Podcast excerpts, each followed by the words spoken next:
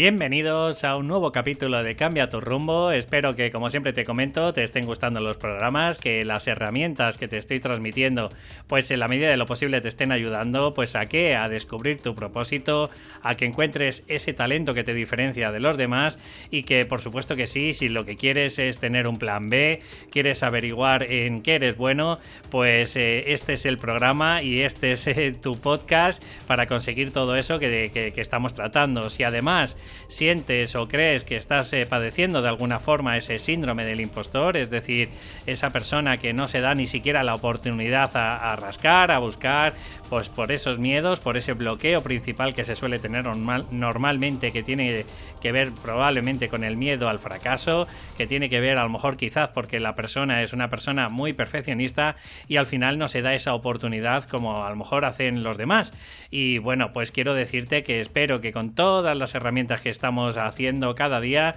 pues de alguna forma eh, bien encuentres la solución para conseguir esos objetivos. Si no, ya sabes que puedes eh, ser, eh, o si quieres, puedes tener una sesión evaluativa conmigo completamente gratuita. Si me escribes, sabes que ayudo a tres personas de forma gratuita a la semana y bueno, pues podríamos que concretar con si me escribes en david y ahí me explicas un poco cuál es tu problemática. Así que sin más dilación, como siempre te comento, arrancamos el programa.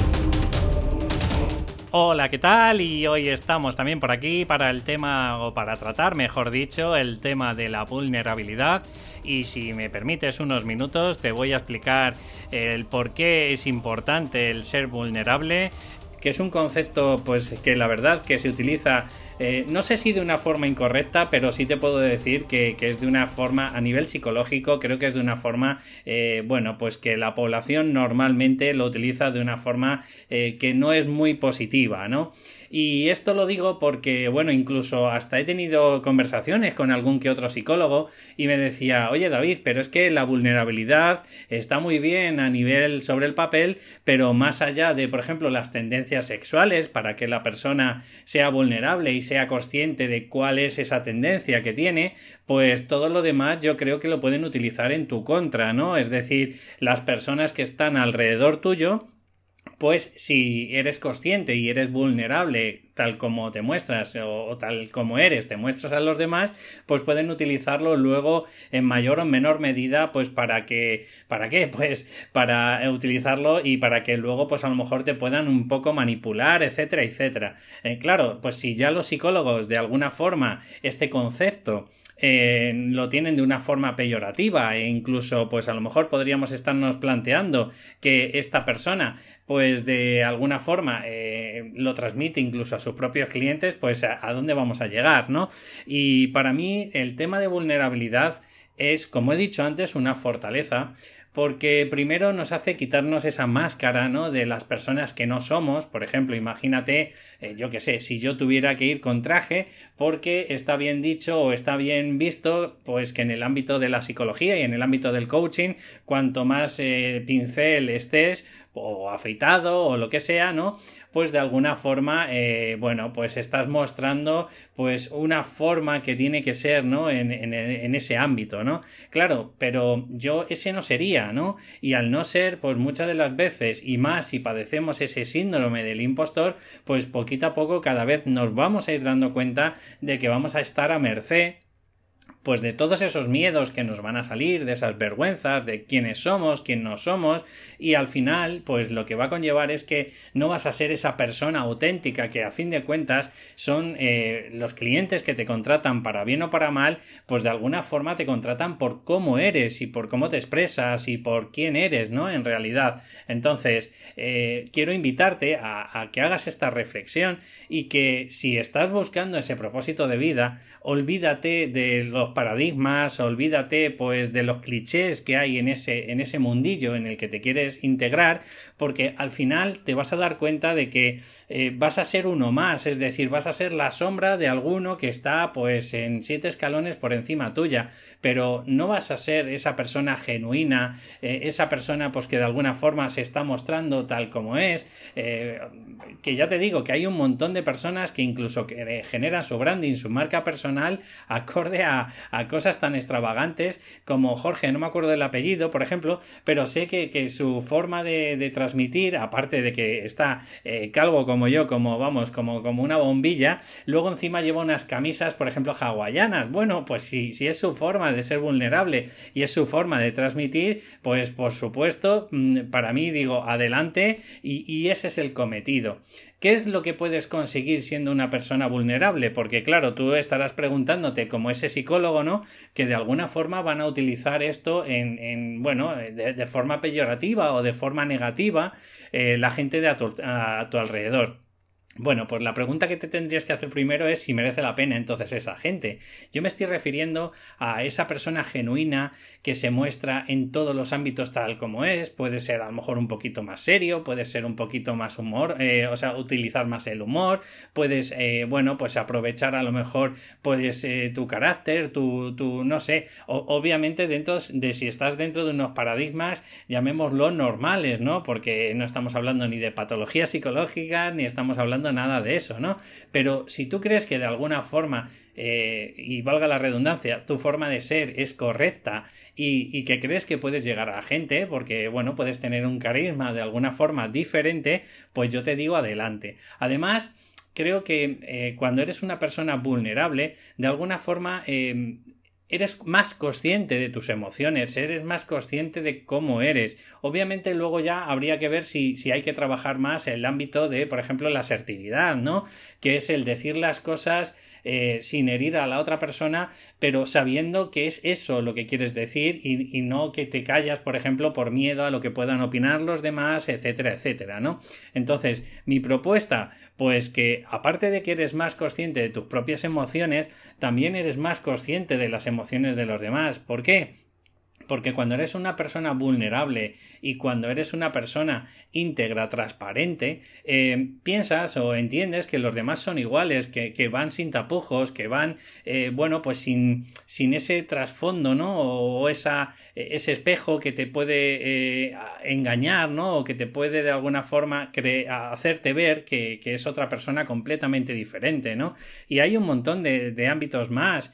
por ejemplo, aparte, puedes ayudar o puedes delegar ciertas cosas. ¿Por qué? Pues porque como tienes plena confianza en, por ejemplo, en todas las fortalezas que tú tienes y ves que, por ejemplo, estás copado, pues sabes que al ser vulnerable eh, le vas a transmitir y le vas a, eh, vas a solicitar eh, esa ayuda que otra persona a lo mejor por vergüenza pues no lo haría, ¿no? Entonces, en definitiva, para mí vulnerabilidad o ser una persona vulnerable no es igual a ser una persona débil, al revés